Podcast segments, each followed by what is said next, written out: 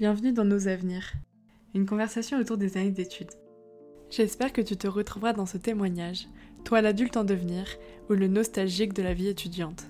Hello, aujourd'hui je reçois Clara, ou aussi Clarinette sur YouTube. Son travail s'articule autour de bilan culturel ou encore de sujets d'actualité. Dans cet épisode, nous avons parlé de son parcours en prépa, puis à la fac et maintenant de son master, mais surtout d'adolescence, de l'écart entre le fantasme autour des aides lycée et la réalité, et des déceptions que ça peut engendrer, mais aussi du projet de partir à l'étranger qui devait se réaliser cette année qui n'a pas pu avoir lieu à cause du Covid, de comment rebondir, de comment elle vise la professionnalisation de son contenu sur Internet.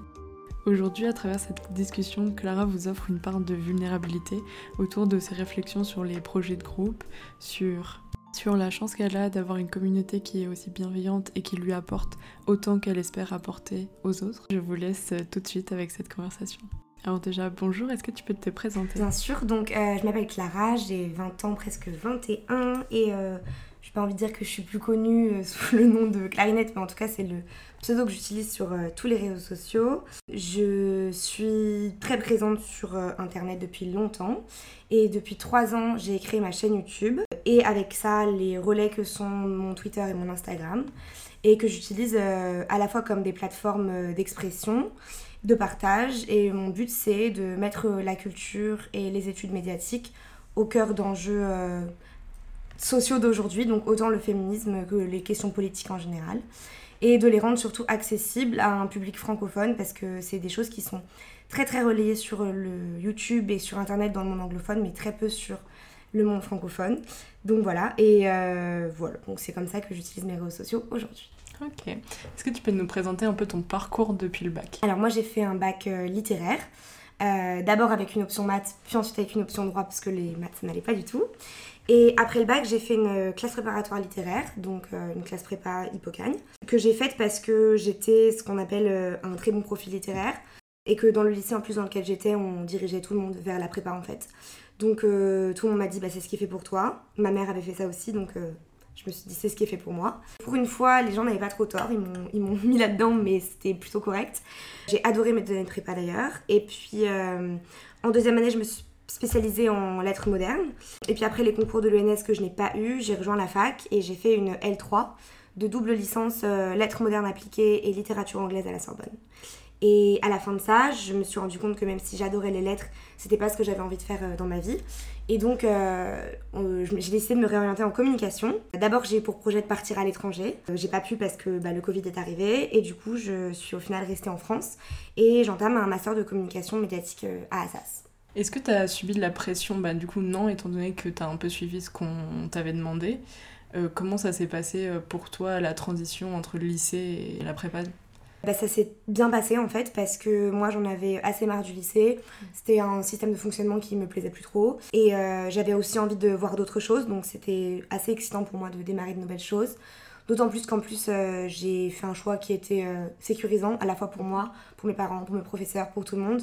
Parce que c'est un choix bah, qui est dit d'excellence. Alors ça se discute évidemment, mais. Donc en fait, non, j'ai pas été mise sous pression parce que je savais que ce que je faisais ça rassurait tout le monde et moi y compris, hein, moi la première. Donc j'ai pas vraiment ressenti de pression. Je pense que la pression, si je l'ai ressentie, c'est quand j'ai choisi de faire euh, elle en fait au lycée où on m'a dit t'es sûre et tout. Et une fois qu'en fait après j'ai prouvé entre guillemets que je pouvais avoir de très bonnes notes et ça se passait très bien. Euh, ensuite je pense que la seule chose qui me mettait la pression c'était moi par rapport à moi-même de me dire est-ce que c'est les bons choix que je fais? Mais sinon je me suis pas du tout sentie euh, mise sous pression par qui que ce soit en fait. Mhm. Si tu devais retenir quelque chose de ta prépa, un enseignement ou quelque chose qui t'a particulièrement marqué, je pense que la première chose qui m'a marqué, c'est l'importance du travail de groupe. Parce que justement, on peut avoir l'impression que la prépa, c'est une formation qui est hyper solitaire, où on est vraiment en compétition avec les autres, où bah, c'est soi-même pour soi-même. Et moi, j'ai pas du tout eu cette expérience-là. Au contraire, je me suis rendu compte que j'étais bien meilleure quand j'étais seule devant ma feuille, si j'avais préparé les choses en amont avec d'autres gens. Et ça, c'est vraiment quelque chose que j'ai beaucoup appris, c'est-à-dire ben, de trouver ce juste équilibre entre être au service d'autres gens, travailler en groupe, travailler seul. Et ça, je pense que c'est quelque chose qui est assez difficile pour composer avec, parce qu'il y a des gens qui sont très solitaires, d'autres très sociables. Et ça, ça me l'a beaucoup appris. Et puis après, je pense que ça, c'est ce que dira tout le monde qui sort de prépa, mais c'est vrai. Ça apprend euh, une méthode et une rigueur qui sont incomparables. Où euh, après, on devient un peu une machine à faire des plans, à organiser des compositions. Et après, c'est des choses qui servent dans la vie pour des projets qui n'ont rien à voir avec euh, des exercices de prépa. Mais c'est vrai que la rigueur et la méthodologie, je pense que c'est les deux choses qui, que j'en ressors le plus. Au-delà après de tout ce qui était enseignement pur et dur, de choses que j'ai appris de culture générale qui évidemment me servent tous les jours, mais de façon plus concrète, c'est vrai que la méthodologie et la rigueur, c'est les deux choses dont j'ai le plus euh, bénéficié, je pense, en sortant de prépa. Comment t'as vécu le fait de pas réussir à avoir ce que tu voulais juste après la prépa? T'as dit que t'avais... Enfin, pas eu les concours, exactement. Euh, quand on est en classe préparatoire littéraire, euh, contrairement aux économistes ou aux scientifiques, qui eux ont un panel d'écoles en fait qui leur est ouvert qui est beaucoup plus grand. Euh, ce qui fait qu'en fait s'ils passent des concours communs, ils peuvent autant avoir la meilleure école de commerce de France qu'une bien moins bonne école, euh, mais ça reste un panel d'écoles existant, alors que du pareil pour les scientifiques. Mais nous pour les littéraires en fait on a le gros, la grosse école qui est l'école normale supérieure qui prend une soixantaine de personnes sur 4000 candidats. Et les autres écoles, soi-disant du panel, euh, c'est Sciences Po, euh, c'est euh, l'école des chartes, c'est l'école du Louvre. C'est uniquement en fait des écoles extrêmement sélectives. Donc en fait, il y a un panel qui est certes existant, mais qui ne brasse pas du tout de niveau et qui juste prend les meilleurs et c'est tout. Ce qui rend en fait beaucoup plus compliqué la valeur en fait d'un concours, parce que pour nous, on sait très bien que la très grande majorité d'entre nous, on va travailler deux ans pour un concours qu'on n'aura pas. Donc ça fait aussi partie de, des choses dans lesquelles, l'état d'esprit dans lequel on est en fait quand on arrive. Donc contrairement à quelqu'un qui peut-être euh, serait allé en économie en visant HEC et ne l'aurait pas eu, nous on arrive dans une perspective où on sait très bien qu'on n'aura probablement pas d'école et que donc on rejoindra très probablement la fac. Donc en fait c'est une dynamique dans laquelle on est mis dès le début et qu'on accepte et ça fait partie en fait de la façon dont on fonctionne en prépa. Sauf quand évidemment on est genre à Henri IV et là bon toute la classe euh, est focus sur euh, l'école normale supérieure. Mais moi c'était un peu, j'étais totalement préparée à ça en fait. Donc même si, euh, évidemment, bon, on a toujours envie de rêver à des choses, mais euh, de toute façon, je me projetais pas forcément à, l'ENS. Et donc, euh, j'étais contente de mes résultats. Ils m'ont satisfait, moi. Et comme de toute façon, je visais pas l'ENS, j'étais pas particulièrement dégoûtée. Après, évidemment, ça met dans une posture où il faut se reconstruire, entre guillemets, parce que la prépa, c'est un système très particulier. Et donc, en sortir et aller voir autre chose, quelle que ce soit cette autre chose, c'est difficile parce que c'est un changement total de façon de fonctionner. Donc euh, le plus difficile en fait ça a été une fois que j'ai été à la fac en fait de vivre ce changement beaucoup plus que d'accepter d'aller à la fac en fait. L'idée d'aller à la fac elle était très claire pour moi. Euh, mais une fois que j'y étais, c'était assez difficile parce que ça ressemblait en rien à ce que j'avais vécu pendant deux ans. Donc c'est l'adaptation qui a été plus difficile que l'acceptation en fait. Comment tu te projetais euh, quand tu étais au lycée? Est-ce que tu avais une idée précise de ton avenir ou pas du tout? Pas du tout. J'ai été très je, vraiment, j'avais aucune idée de ce que j'allais faire dans la vie. J'ai eu, euh, pendant un temps, j'ai eu envie d'être prof de français. Parce que j'ai eu en première une prof de français absolument géniale, donc euh, qui me donnait hyper envie de, faire ça. J'adorais la littérature, j'adore toujours, il n'y a pas de, débat là-dessus. Donc je me disais bah, que ce serait sûrement quelque chose qui me, qui me plairait. Puis ensuite, j'ai fait prépa, donc c'est un peu la voie d'honneur pour les professeurs et tout. Donc euh, ça m'a semblé être assez logique. Pareil, en fait, quand j'ai choisi d'aller en fac de lettres après la prépa, c'est parce que j'avais en tête de me dire bah oui, c'est ça que je vais faire dans ma vie et tout.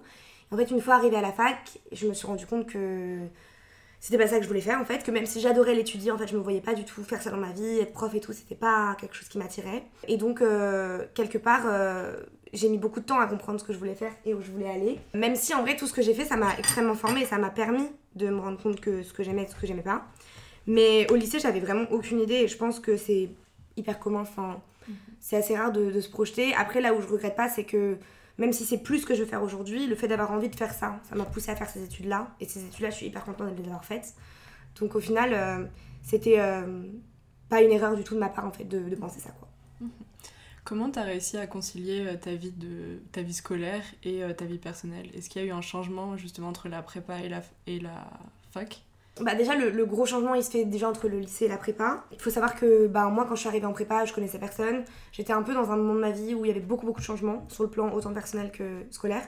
Donc j'ai un peu du, tout reconstruire en début de prépa, autant ma vie scolaire que ma vie personnelle. Ce qui à la fois été difficile parce que c'est jamais facile de repartir de zéro, mais en même temps ça a été une opportunité parce que j'avais vraiment le champ libre pour faire exactement ce que je voulais avec les gens que je voulais. Et donc c'était un moment euh, assez important pour moi. Et donc en fait j'ai eu euh, une transition qui certes a été importante parce que quand on arrive en prépa on n'a plus autant de temps qu'avant.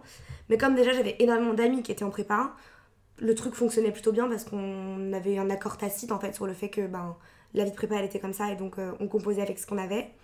Et ensuite ben je vais dire que la transition entre la fac et la prépa elle a aussi été importante parce que évidemment j'avais plus de temps, j'avais moins de travail, j'avais moins de choses à faire donc ça me laissait beaucoup plus de temps de sortir, d'aller au café, etc.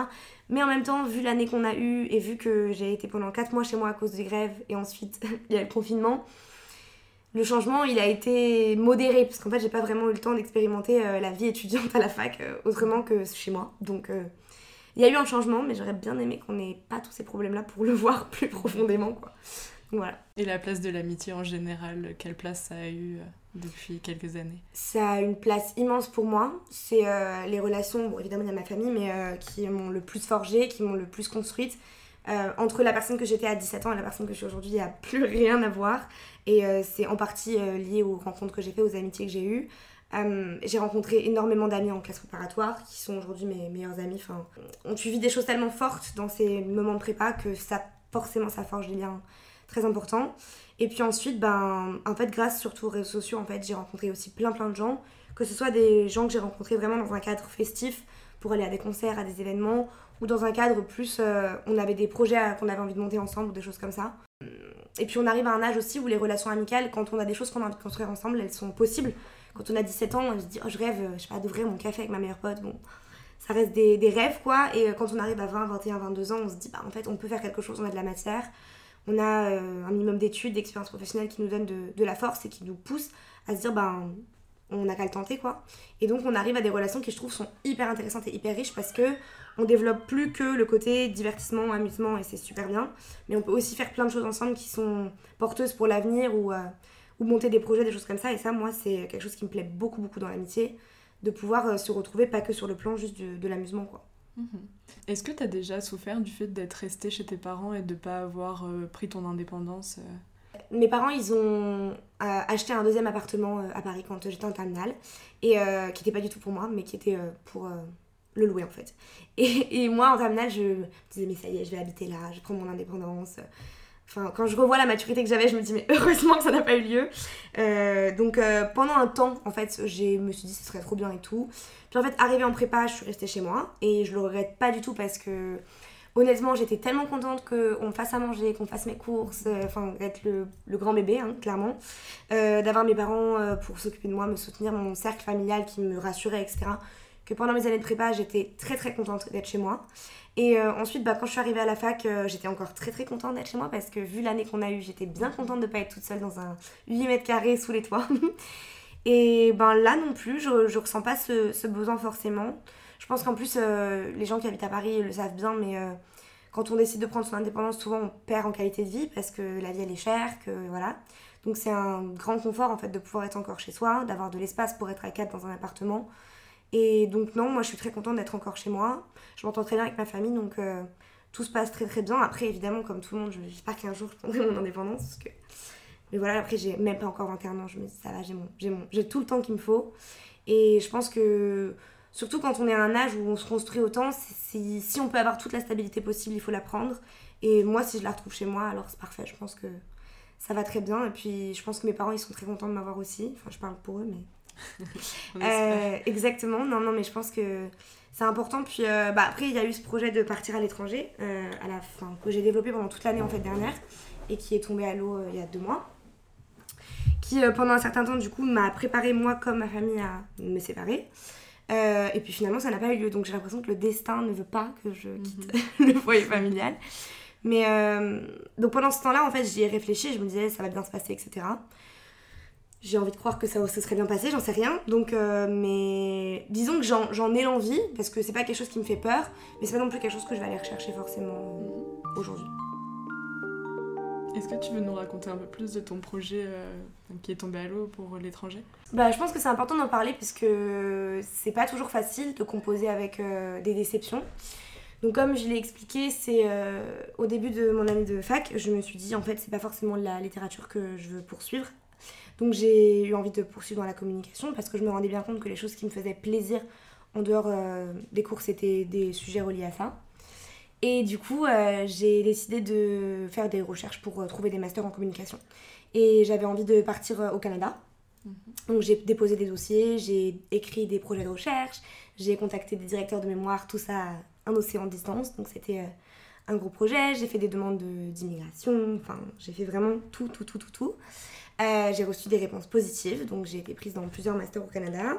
J'ai reçu mon admission euh, de la part du pays. Enfin, vraiment, j'ai tout fait. Euh, et puis il y a eu le Covid qui a fermé les frontières, qui a tout fermé. Donc à ce moment-là, on était encore à se dire ça va passer. Donc je me disais, bon, bah, c'est pas grave, à la rentrée, ce sera largement terminé le Covid. Du coup, j'ai quand même par sécurité déposé des dossiers dans des facs françaises en me disant de toute façon, on sait jamais. Et en fait, arrivé début juillet, les frontières étaient toujours pas ouvertes. Ils ont annoncé que les cours au Canada se feraient pas à la fac, en fait, se feraient à distance. Donc je me suis retrouvée avec un double choix. Soit j'acceptais la formation qu'on me proposait en France, soit je choisissais plutôt de faire des cours en France, mais pour le Canada. Je me suis dit, ça n'a pas de sens. Enfin, une expérience à l'étranger dans mon appartement, ça n'a pas de sens. Et du coup, j'ai décidé de poursuivre mes études en France et de rester. Et, euh, et ça a été assez difficile et en même temps pas tant que ça parce que j'ai jamais eu le moment. Enfin, j'ai jamais pu y croire en fait. Parce que comme j'ai eu mes réponses pendant le Covid, tout me paraissait surréel. Et quand j'ai eu l'info comme quoi je pourrais pas partir, c'était. J'ai même pas eu le temps en fait de me dire je vais y aller, que je savais déjà que j'irais pas. Donc quelque part je suis un peu reconnaissante parce que je me dis si genre j'étais arrivée à l'avion et qu'on m'aurait dit non, je pense que ça aurait été beaucoup plus difficile. Euh, donc j'ai eu le temps en fait, j'ai même pas eu le temps de penser que ce serait possible avant que ça ne le soit pas. Donc quelque part c'est un échec, euh, j'ai même pas envie de le vivre comme un échec parce que ça n'en est pas un, c'est juste euh, une porte qui s'est pas ouverte et qui s'ouvrira peut-être à un autre moment. Et c'est juste une fois quoi que ça n'a pas marché c'est pas grave. Et je pense que ça apprend aussi à se dire que c'est pas parce qu'il y a quelque chose qui fonctionne pas qu'il n'y a pas autre chose qui peut fonctionner à côté. Et je pense que là où j'ai eu la bonne réaction, c'est pas de me morfondre, mais de me dire ok, j'ai pas ça, donc il faut que je sois hyper à l'écoute et ouverte à tout ce qui peut se passer d'autre que j'aurais pas forcément vu parce que j'étais sur ce sujet. Et maintenant que j'y suis plus, qu'est-ce qui s'est passé, qu'est-ce que j'ai pas vu et sur quoi je peux capitaliser entre guillemets. Et il s'est passé plein de choses entre temps, des nouveaux projets, des, des études qui me plaisent, des rencontres, des choses comme ça. Et je me dis, je pense que c'est le destin. Il se passe trop de trucs bien en ce moment euh, pour que ce soit pas un peu le destin. Bah, par exemple, typiquement, je me dis, si j'étais partie au Canada, j'aurais pas pu faire le festival de Deauville. Or, c'était trop bien. Donc, euh, il faut composer avec les choses de la vie, quoi. C'est comme ça. Mhm. Ton master, euh, là, la rentrée, est-ce que tu peux, est-ce que tu sais déjà à quoi t'attendre ou pas du tout? Mm. je sais totalement à quoi m'attendre. C'est un master de communication et la spécialisation c'est médias et culture numérique. Donc c'est euh, exactement euh, le domaine qui m'intéresse en fait. Et euh, ce qui m'a plu d'abord, c'est de me dire que ce que je fais à côté allait nourrir mes études autant que mes études allaient nourrir ce que je fais à côté. Ce qui parfois est un peu, je trouve, limitant, c'est qu'on fait des études et finalement ce qu'on fait à côté, ça pas rien à voir, mais c'est pas forcément hyper en écho. Et ça me plaisait l'idée de me dire que les deux allaient se nourrir mutuellement. Et bah après, j'ai rien encore vu ni testé, donc je peux pas donner un, un, avis sur investissement, mais en tout cas, j'ai eu des bons retours de la part de gens qui l'ont fait, de gens qui ont connu des gens qui l'avaient fait. Donc euh, bah, j'ai hâte de voir ce que ça donnera. Et dans tous les cas, euh, je me dis, euh, c'est une nouvelle expérience, c'est un nouveau truc à voir. Et bah, ça me plaît plutôt bien de me dire, je commence quelque chose de complètement nouveau, donc j'ai hâte. Mhm. Comment tu t'es lancée sur Internet? Je me suis lancée sur Internet d'abord très tôt, enfin genre en 2013-2014. À l'époque, j'étais juste là pour suivre des célébrités et bah, suivre les nouveautés, les trucs de fans et tout une période de ma vie dont je suis très fière et que j'assume complètement. De plus en plus, j'ai rencontré des gens qui étaient sur les réseaux sociaux. Du coup, en fait, je suivais des gens, j'étais euh, en discussion avec eux via les réseaux sociaux, via les concerts, ce genre de choses. Et en fait, euh, arrivé au début de la prépa, je me suis dit, mais en fait, ça fait hyper longtemps que j'ai envie de créer du contenu sur YouTube. Là, en fait, je suis plus au lycée, il n'y a plus personne pour. Euh, genre, je sais pas, t'imagines toujours que les gens vont juger ou mhm. critiquer. Enfin, là, je me dis, personne me connaît. Comme ça, si je démarre maintenant, les gens me connaîtront et je fais déjà ça, donc comme ça, j'ai pas à expliciter le truc. Donc j'ai commencé et euh, bah, en fait, j'ai trop aimé tout de suite. Euh, même si j'ai mis quasiment un an à trouver vraiment ce que je faisais, parce qu'au début, bon, je faisais un contenu qui était. Euh, il n'y avait aucune identité, clairement. Mais au bout d'un an, j'ai commencé à apprendre la partie de ce que je fais aujourd'hui. En fait, j'ai eu un retour hyper positif, immédiat, de la part de gens qui ont tout de suite été hyper emballés par ce que je faisais. Et je me suis dit, bah, c'est trop bien, il y a un truc à faire. Et après, ensuite, ben, là où j'ai eu de la chance, c'est que j'avais déjà pas mal d'abonnés sur les réseaux sociaux avant YouTube. Donc, du coup, ça m'a permis d'avoir tout de suite une petite base de gens qui regardaient. Et ce qui est assez motivant en fait quand on démarre sur YouTube, parce que démarrer avec une vidéo qui fait 3 vues, ça fait pas plaisir du tout. Euh, et j'avais la chance d'être soutenue par des gens déjà. Euh, et puis après, c'est allé assez vite en fait, puisque ben, les choses augmentent euh, de façon en fait exponentielle, donc c'est hyper cool. J'ai rencontré plein de gens par rapport à ça, j'ai fait évoluer mon contenu en fonction de ce que les gens voulaient, de ce que moi j'avais envie de faire. Et puis bah, c'est chouette de parler à des gens qui sont un peu dans la même tranche d'âge que soi parce que les gens ils évoluent en même temps que toi aussi et ça te permet d'adapter tout le temps ton contenu, d'en faire des nouvelles choses. Franchement, c'était juste vraiment à la base une envie de se dire, ok, j'ai envie de faire ça, je trouve ça stylé, quoi. Vraiment, à la base, c'était juste pour ça. Et puis ça s'est transformé en un truc vraiment cool où en plus tu te rends compte de l'impact que tu peux avoir à ton échelle. Euh, que ce soit de partager un projet qui te tient à cœur, de parler d'un film qui te tient à cœur, d'un livre qui te tient à cœur et de voir que les gens retiennent, les gens viennent t'en parler. Et franchement, c'est la plus belle satisfaction de, de donner envie aux gens de voir des choses qui t'ont plu et que ça leur plaise aussi. Et je pense que c'est vraiment juste le, le, but final. Et puis aussi de. J'en avais, enfin, j'en avais marre. Je pense qu'il y a aussi une envie de la part de, des Français, des francophones, de voir des choses qui se voient pas du tout sur le YouTube francophone. On a des gens super qui font un travail génial dans des catégories qui ne me correspondent pas du tout. Et, vraiment, je suis hyper euh, admirative des meufs qui font de la beauté, des meufs qui font du make-up, des mecs qui font du, du gaming, quoi, c'est trop bien. Mais en France, euh, je trouve qu'il y a, y a, beaucoup de choses qui sont trop restreintes en fait. Et que des gens qui parlent d'autres sujets sont encore beaucoup trop de niche. Alors que quand je vois qu'il y a des youtubeurs aux États-Unis qui font des, des vidéos dans le type de des gens que tu as interviewés qui ont 300, 400, 500 000 abonnés, c'est des contenus qui du coup sont plébiscités alors qu'en France et dans le monde francophone ça reste des choses très de niche et bah, je me disais, j'avais trop envie de mettre ma petite pierre à l'édifice, quoi. Et je vois bien qu'il y a de l'envie de la part de gens, puisque les gens sont trop contents de voir des vidéos euh, différentes. Et je me dis parfois, euh, au lieu d'attendre que les autres le fassent, il faut me le faire soi-même. Mhm.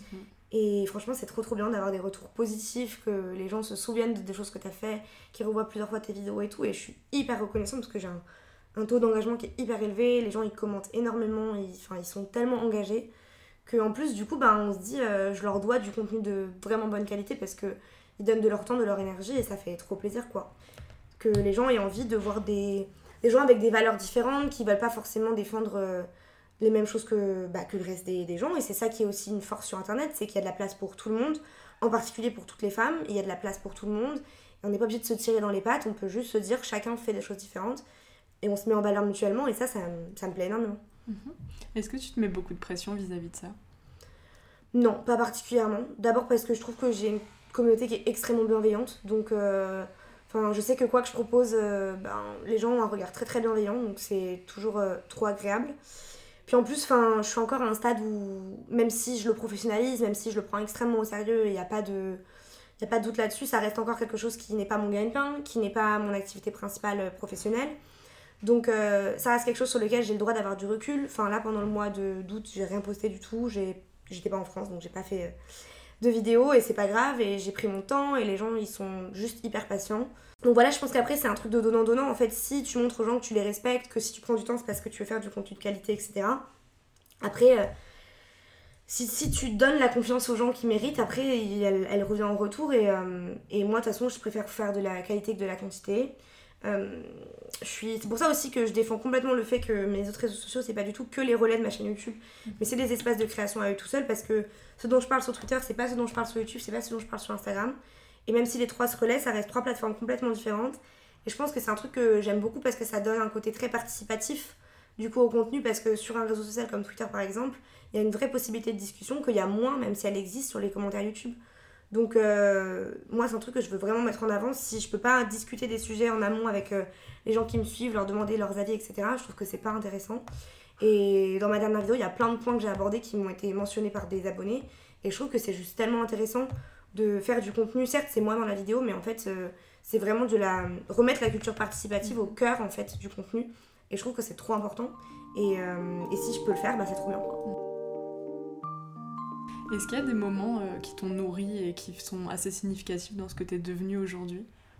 Bon, je pense que comme tout le monde, chaque minute de ma vie, elle m'a construit, mais euh, je pense que la fin de mon lycée, ça a été la période la plus charnière pour moi, euh, parce que vraiment, je suis repartie de zéro dans tout. Donc ça m'a en fait poussé à me demander qui je suis, où je vais, ce que je veux. évidemment, la prépa, ça m'a donné une maturité vraiment en express, et c'était pas plus mal.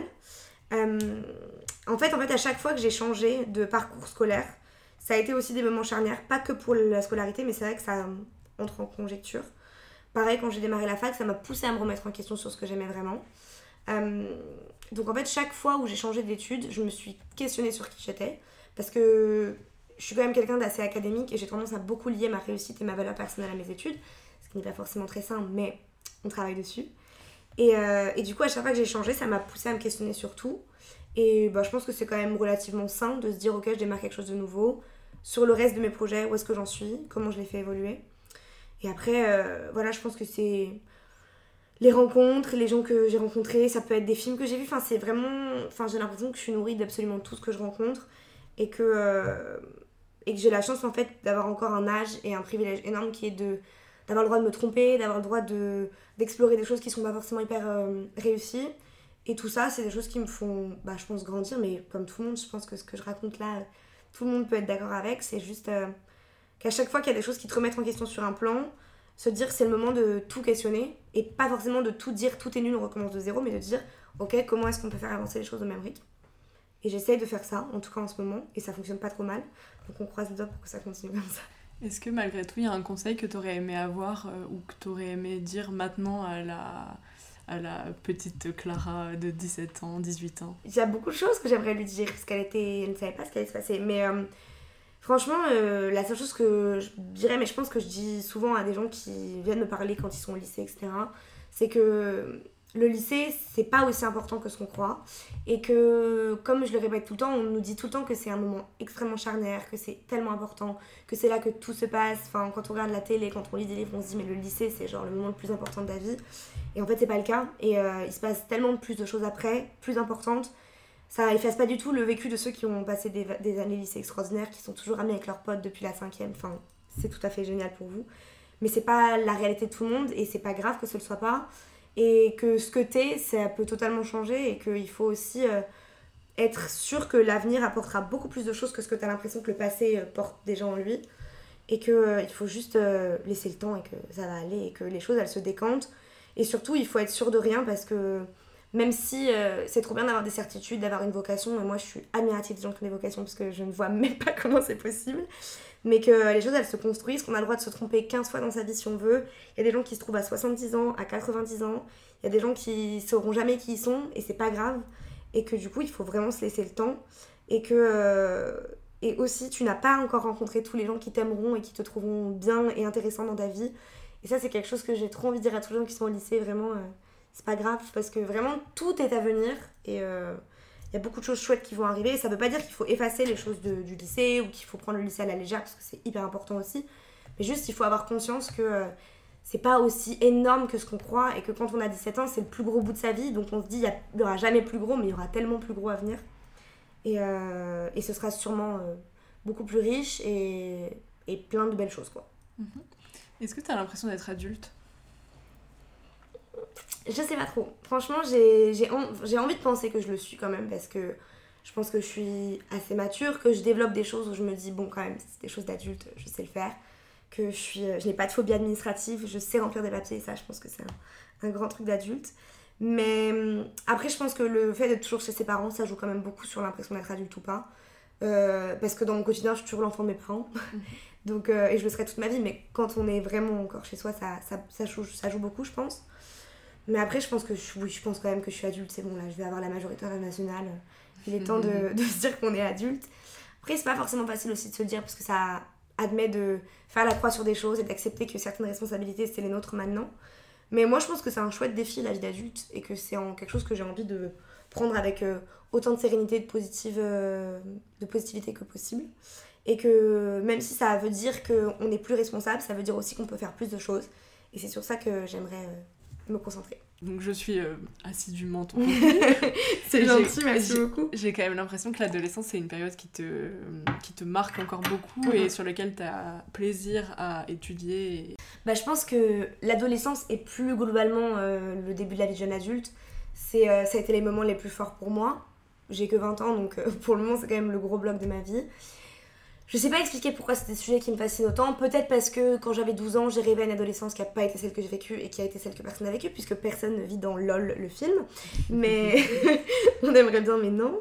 Euh, du coup, je pense qu'il y a cette espèce de truc à la fois de fascination et de déformation qui est de dire en fait c'est un truc euh, qui est rêvé par tout le monde, qui est vécu totalement différemment par tout le monde, euh, qu'on nous fait miroiter d'une certaine manière et c'est rarement celle qu'on vit. puis après, je pense que juste au-delà de ça, c'est tellement formateur que euh, il se passe tellement de choses. Enfin, je pense qu'on n'aurait pas autant de films, de livres et de tout ce qu'on veut sur l'adolescence si c'était pas genre un moment tellement central. Et hum, voilà, je pense que ça fait c'est un truc à la fois exactement de fascination, c'est-à-dire d'espèce de projection de mon dieu, j'aimerais trop vivre dans ce film, et en même temps de se dire, mais il y a quelque chose qui cloche parce que pourquoi est-ce qu'on rêve tous et c'est la vie de personne? Mm. et, et puis aussi le fait de se dire, on y se passe tellement de choses à l'adolescence que. Enfin, j'aimerais que. Enfin, ce serait trop bien si on pouvait vivre trois adolescences parce que si on pouvait autant se reconstruire et autant se transformer qu'on le fait entre ses 14 et ses 20 ans, euh, ce serait trop bien. Enfin, donner une adolescence à 40 ans et une à 70 ans parce que on a trop besoin de pouvoir se réinventer. Et je trouve ça trop dommage que, enfin, il y a ce moment de la vie où on se dit là c'est normal de se réinventer, mais le reste du temps non. Alors que, enfin, faisons des adolescences qui durent toute la vie. Enfin, on a trop, on a trop le droit d'être en crise d'adolescence toute sa vie et de se, de se, questionner tout le temps. Enfin, je sais pas, je trouve que c'est une, partie de la vie qui est tellement fascinante. Euh, Enfin, ouais, en fait, je, pense qu'on pourrait en parler pendant des heures parce qu'il se passe beaucoup trop de choses. Et puis en plus, je pense que le fait d'être suivi majoritairement par des gens qui sont soit de mon âge, soit plus jeunes, ça me donne aussi l'impression que à quel point la recherche de modèles, de construction, d'avoir envie de se retrouver dans d'autres gens, c'est hyper important. Et, euh, du coup, ça me fait saisir aussi à quel point il y a un désir de, de comprendre comment on se vit quand on est adolescent et de voir comment d'autres gens se sont vécus, etc. Et ça peut passer par des milliards de façons. Euh, et du coup, je pense que ça pousse les gens, autant les plus âgés que ceux qui la vivent, à avoir une espèce de méta-réflexion sur l'adolescence, qui est un peu la période de la vie, je trouve, sur laquelle on se questionne le plus. Parce qu'il y a la crise de la quarantaine, certes, mais c'est un peu le moment où on renvoie vraiment les gens à leur identité en disant bah, t'es jeune, t'es adolescent, c'est la crise de l'adolescence et tout. Donc en fait, je pense qu'on est poussé par tous les côtés à se dire mais qu'est-ce que je vis, pourquoi je le vis, comment je me transforme. Et je pense que, je sais pas, je sais pas si c'est parce que euh, j'aurais aimé la vie différemment, je sais pas parce que juste ça me passionne, juste parce que les acteurs que j'adore ils jouent tous des adolescents, je ne sais pas. Il y a des milliards de, de réponses. Euh, mais je pense que la, la plus importante, c'est de dire c'est tellement formateur qu'il y a trop de choses à se dire et que ben, personne. Enfin, c'est pas que personne n'en parle, c'est que c'est encore une fois des sujets qui sont hyper intéressants, sur lesquels il y a plein de choses à dire. Et euh, ben, essayons de les aborder de façon un minimum analytique et critique parce que c'est trop intéressant. Mm. Comment euh, tu réussi à vraiment asseoir tes positions sur tes engagements et sur les choses euh, auxquelles tu crois, tes valeurs, enfin les choses qui te définissent Quel moment tu as vraiment pris confiance? J'ai commencé à développer euh, ma pensée euh, politique, ouais, au sens large du terme, bah, au lycée en fait, pareil. Voilà, de façon juste très simple sur internet, en lisant des choses, en, me questionnant et tout. Comme je l'avais déjà dit dans ma vidéo sur le féminisme, j'étais en grosse contradiction avec mon milieu scolaire, ce qui m'a complètement radicalisée. ce qui, voilà, j'ai vraiment polarisé mes positions en opposition. Et puis après, ben, quand je suis arrivée en prépa, en fait, euh, ben, tout s'est concordé, c'est-à-dire j'ai rencontré des gens qui étaient plus proches de mes positions, j'ai gagné en maturité, je savais plus de choses, donc j'étais plus capable de défendre. Et puis à force de rencontrer des gens, de parler, de vivre des trucs, ça m'a juste complètement conforté dans l'idée que j'étais dans le vrai. Sans dire qu'il n'y a pas de faux ni de vrai, mais qu'en tout cas pour moi, par rapport à mon, mon, enfin, mon moral compass, genre c'était ce qui était juste. Et puis bah, après, forcément, en fait, une fois qu'on se donne une légitimité, ce qui est le plus difficile de dire, ok, j'ai le droit de donner mon avis et mon avis il a une pertinence. Du coup, j'ai été forcée de faire des recherches, de me questionner. Quand j'écris une vidéo sur le féminisme, je le fais pas à la légère, il y a des choses que je vais lire, des choses que je vais regarder. Donc forcément, ça a enrichi mon propre corpus personnel. Et, euh, et puis aussi, je pense que le fait de dire, bah, c'est pas parce que j'ai pas 16 euh, ans d'études de genre derrière moi et que j'ai que 20 ans que j'ai pas une crédibilité ou que je peux pas tout simplement donner mon avis. Et une fois qu'on accepte cette réalité-là, bah en fait tout simplement on, a l'air plus en confiance. Et en fait je suis persuadée qu'il y a des gens euh, qui savent tout autant de choses que moi sur ce sujet mais qui en fait ne se sentent pas légitimes et que du coup ça les bloque et ils n'ont pas l'impression d'avoir vraiment assis des positions alors qu'ils en auraient complètement la possibilité. Et je pense que c'est des sujets sur lesquels il faut se donner sa propre légitimité parce que dans le militantisme on, personne va te donner un petit badge en fait. Et, euh, et tout le monde a démarré quelque part et il faut juste oser dire ben moi je me mets là et moi je suis hyper admirative des filles qui ont 16-17 ans. Enfin là je le vois, il y a eu le truc de la, du 14 septembre, là je me dis mais moi jamais j'aurais fait ça, enfin jamais j'aurais fait ça, ça m'aurait même pas traversé l'idée. Alors que ben pour le coup j'étais dans un lycée où il y avait vraiment des restrictions sur les tenues des filles.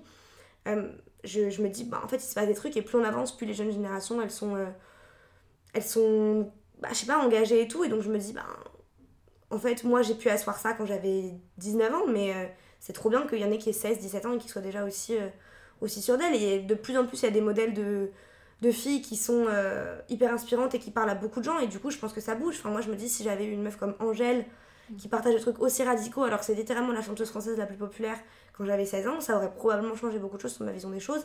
Et ça aurait peut-être aussi changé la vision des gens de mon lycée, peut-être parce que je me dis euh, que c'est une figure qui est tellement populaire que euh, elle parle à beaucoup plus de gens que juste des militantes. Et en vrai, c'est trop bien qu'il y ait des meufs qui soient juste des militantes. Mais c'est hyper cool d'avoir des relais comme Angèle ou des gens comme ça, quoi. Maintenant, si on parle un peu du côté travail, argent, responsabilité, est-ce que déjà tu veux nous parler un peu de tes expériences professionnelles? Et aussi, euh, pourquoi tu as cherché à travailler euh, et l'argent que tu as gagné, à quoi il a servi? Je... La première fois que j'ai travaillé, c'est parce que mes parents m'ont dit Bon, bah, bon, t'es une adulte, t'as 18 ans, il y a les privilèges qui vont avec et il y a aussi ben, la vie euh, réelle, quoi. Donc j'ai fait deux ans de suite, j'ai travaillé pendant un mois en fait dans la vente, j'ai fait de la vente de vêtements.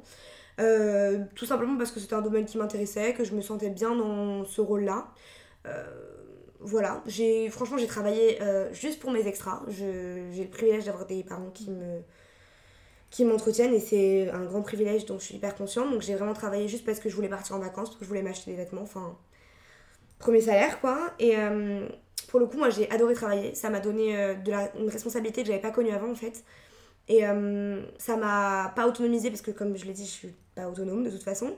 Mais en tout cas, ça m'a donné le goût du travail. Encore une fois, l'idée de travailler, que ça avait une valeur. Puis surtout, je pense que, enfin, en tout cas, ce que j'ai préféré dans mes expériences de prêt-à-porter, c'était de me rendre compte de ce que c'était qu'en fait être vendeur. De à quel point les gens étaient immondes avec les vendeurs du prêt-à-porter et globalement les travailleurs euh, du quotidien, quoi. Et je pense que, ouais, ça, c'est un truc qui m'a beaucoup marqué, beaucoup plus que peut-être même, euh, genre, le travail en soi. C'est la position euh, pourrie dans laquelle on mettait ce genre de personnes et à quel point en fait c'était notre responsabilité en tant que consommateur d'avoir juste du respect pour les gens euh, avec qui on travaille. Donc ça, euh, bah, c'est ce que j'ai retenu de, mes expériences. J'aurais dû retravailler cet été, mais évidemment je ne l'ai pas fait parce qu'il y a eu le Covid. Simplement, j'ai travaillé du coup à distance. J'ai fait la rédaction de contenu pour une maison d'édition. Donc ça, c'était un petit travail très intéressant et très chouette qui m'a mis du coup sur d'autres trucs et qui m'a aussi permis bah, de faire de mes études un truc un peu plus pro qui était cool. Et après, ma troisième, euh, mon troisième mode de revenu, bah, c'est YouTube, qui euh, me rapporte pas énormément, dans la mesure où la majorité de mes vidéos sont démonétisées parce qu'elles abordent des sujets que YouTube n'aime pas. Euh, parce que parler de seins, c'est très très très grave. Et j'ai fait don de énormément de trucs que j'ai gagnés sur YouTube à des associations. Donc en fait, YouTube, c'est pour le moment, en tout cas, juste ce que je gagne avec AdSense, c'est assez. c'est pas encore un revenu complet. mais après, ça fait toujours plaisir en fait de gagner un peu d'argent sur son travail. Après, voilà, pour le moment, je ne le fais pas pour ça. Et euh, après, en plus, ce qui bien sur les réseaux sociaux, c'est qu'il y a d'autres moyens que la monétisation de, vidéos pour gagner de l'argent. Pour le moment, le plus important pour moi, c'est de développer les opportunités, les contacts et les relations cool que je peux avoir avec d'autres gens et avec, pourquoi pas, des marques ou des entreprises ou des entités grâce aux réseaux sociaux.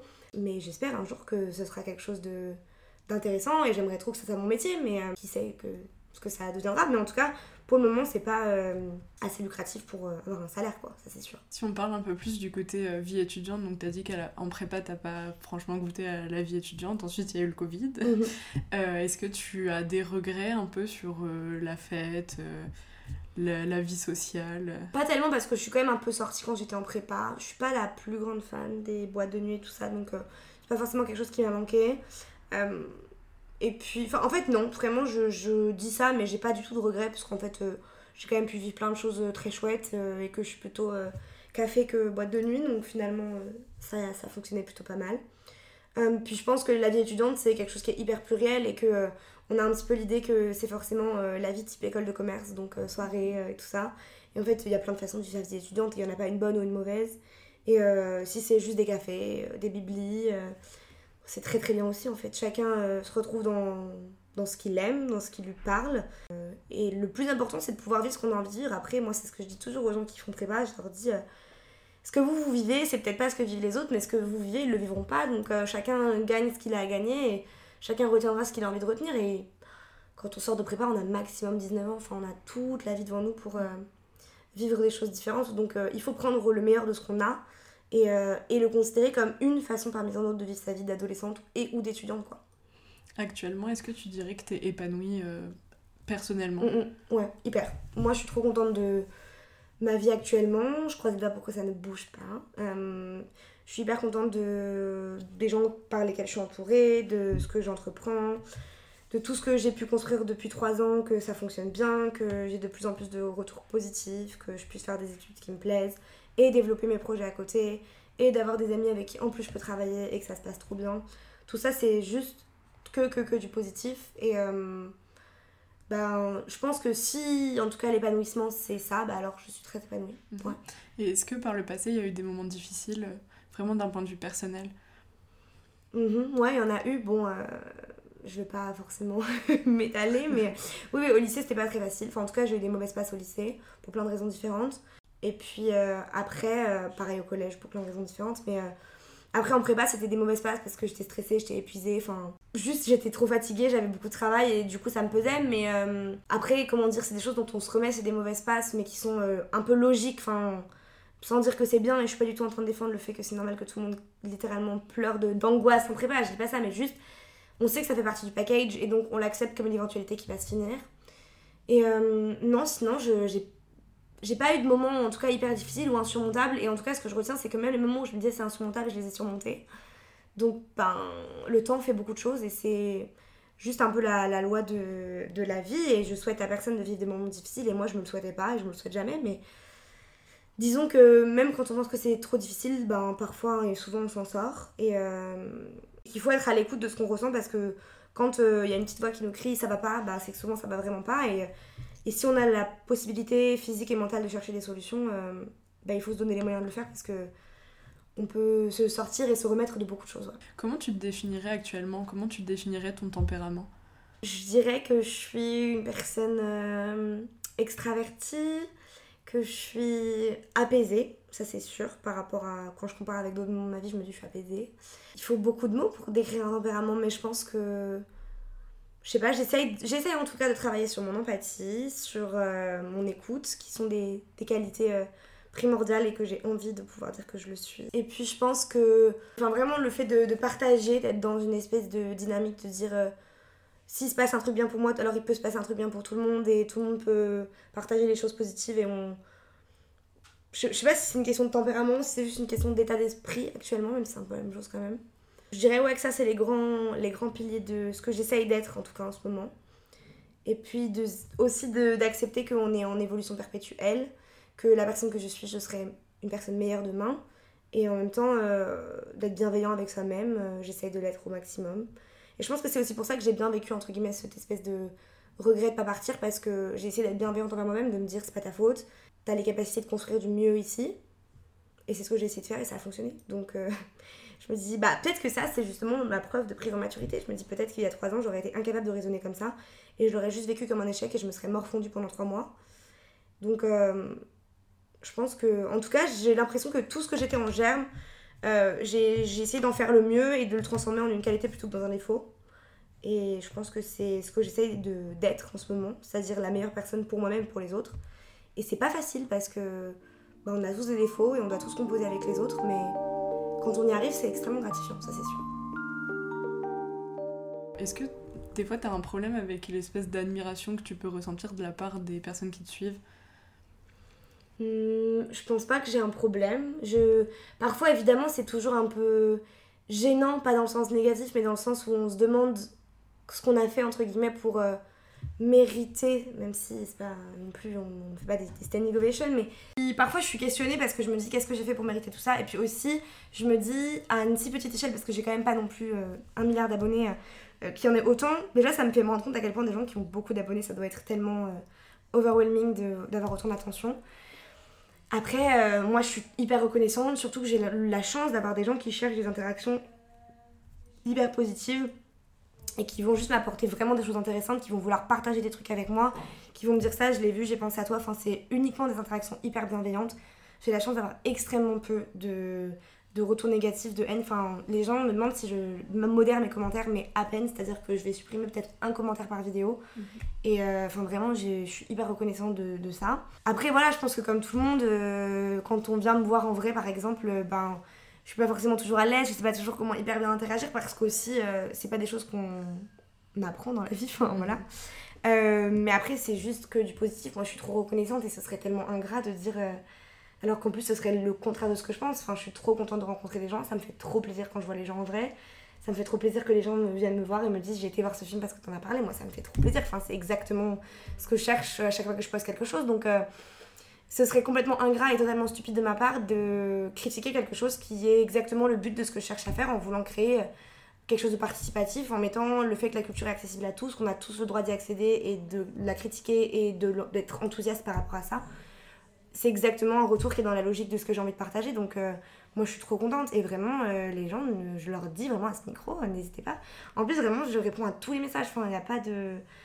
Je suis encore à un point où j'ai la chance de pouvoir interagir avec tout le monde, de pouvoir prendre du temps de parler avec tout le monde et c'est trop trop trop bien. Et euh, j'espère que ça pourra continuer comme ça parce que c'est trop important que quelque chose qui est sur internet soit en fait quelque chose qui existe en vrai et que si pour les gens moi je suis pas que quelqu'un sur internet et quelqu'un c'est quelqu'un qui ont envie de parler bah c'est la même chose en retour quoi. Maintenant on va se tourner un peu vers l'avenir. Est-ce que déjà tu te projettes? Est-ce que tu aimes bien planifier les choses euh? Je suis balance donc euh, j'aime la planification parce que je n'aime pas les choix difficiles donc je préfère les prendre euh, d'amont. Je me projette, oui, sur le court terme, oui. Je suis le genre de personne qui est. Enfin, je pense que ça se voit, il y a vraiment des agendas partout. Enfin, c'est, on est très planification. Mais euh, plutôt sur le, court terme. Genre, on a. Je suis quelqu'un qui aime bien voir comment on va s'organiser sa vie, tout noter, etc. Mais parce que si je suis un peu anxieuse, donc forcément, je préfère être assurée. Après, il y a des choses sur lesquelles j'aime bien me projeter. Genre, euh, tu vois, un peu rêver, me dire j'aimerais trop que dans un an, ma chaîne YouTube, on en soit là, etc. Après, j'aime pas du tout faire des plans sur la comète. Je suis genre de personne hyper superstitieuse. Genre, tant qu'un truc est pas fait, je vais en parler à personne. Je vais pas me mouiller. Enfin, du coup, je me projette, mais toute seule, dans mon coin. Je... Et puis en plus, enfin, je me dis, quitte à rêver d'un truc, autant se donner les moyens que ça arrive vraiment. Voilà, donc je suis un peu dans une espèce de projection slash manifesting, s'il vous plaît, faites que ça arrive. Euh, après, encore une fois, ça reste du court terme. Genre, c'est des choses dans un an, tu vois. Genre, je me dis pas du tout, dans 10 ans, je serai là, je serai habillée comme ça, je ferai ça. Genre, pas du tout. Parce qu'aussi, la vie m'a montré que 3 ans d'écart peuvent changer beaucoup de choses. Donc en fait, c'est compliqué aussi d'avoir envie de se projeter. Après, on a tous des rêves. On se dit, j'aimerais être là, j'aimerais rencontrer ce genre de personnes, participer à ce genre d'événement.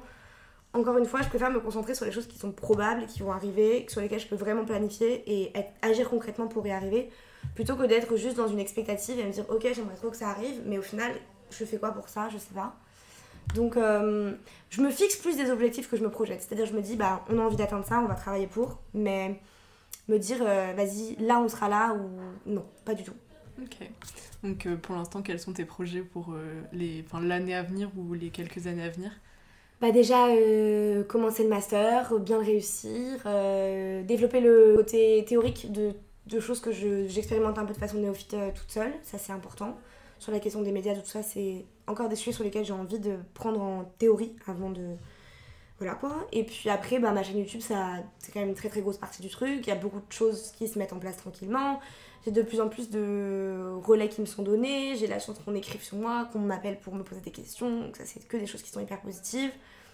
De collaborer avec des projets cool. Après, bon, bah forcément, c'est des choses euh, je ne peux pas forcément parler parce que... voilà, mais euh, en tout cas, euh, n'hésitez pas à vous abonner si vous voulez savoir ce qui va se passer. mais non, des projets cool, ben voilà, des trucs en commun, des trucs très chouettes là qui euh, vont sortir dans le courant de l'année. Donc euh, j'ai trop hâte.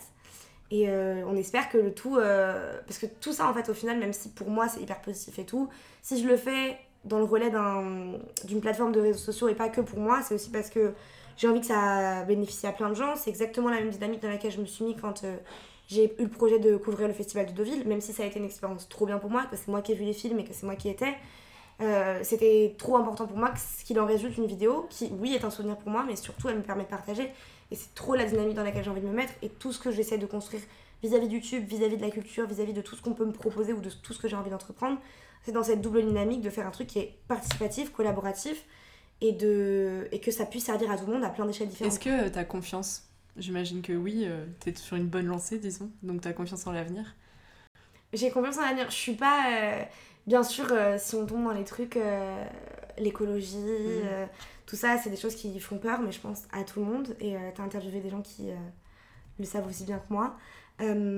après, disons que on travaille avec la matière qu'on a, la société dans laquelle on vit, qui certes est très difficile sur plein de, plans, plein de plans, mais aussi moi je me rends compte que tout ce que je projette et tout ce que je fais, ce n'est possible que dans la société dans laquelle on vit en fait, parce que une société qui est connectée, une société avec des réseaux sociaux, tout ça c'est littéralement la base de ce que je fais.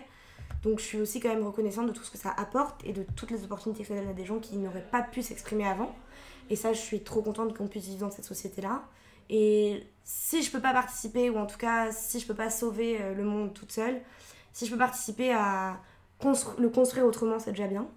Euh, donc ouais, j'ai envie d'avoir confiance, puis j'ai envie d'avoir confiance en moi et dans les gens qui m'entourent aussi. Enfin, je pense que on a tous le droit à notre petite échelle de se dire, ben ça j'ai envie que ça marche et je vais me donner les moyens pour le faire.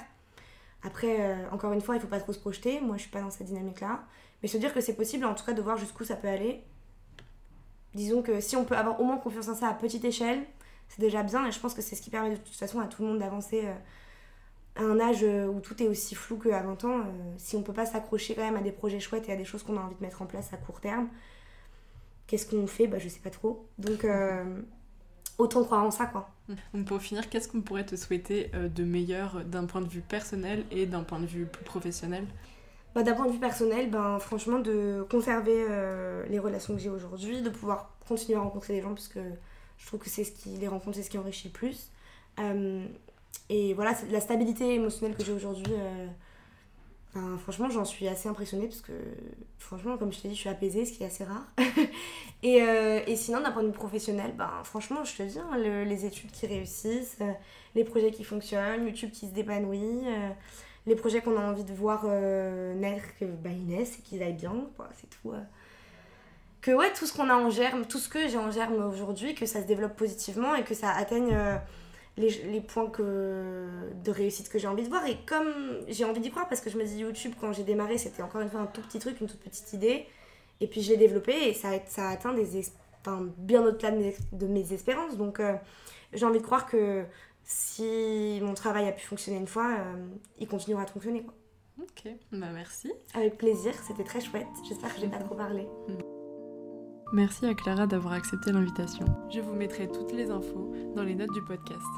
Si cette conversation vous a plu, je vous invite à la partager autour de vous, mais également à suivre le Instagram du podcast qui se trouvera dans les notes. Vous pouvez aussi mettre une note sur Apple Podcast. Merci et à bientôt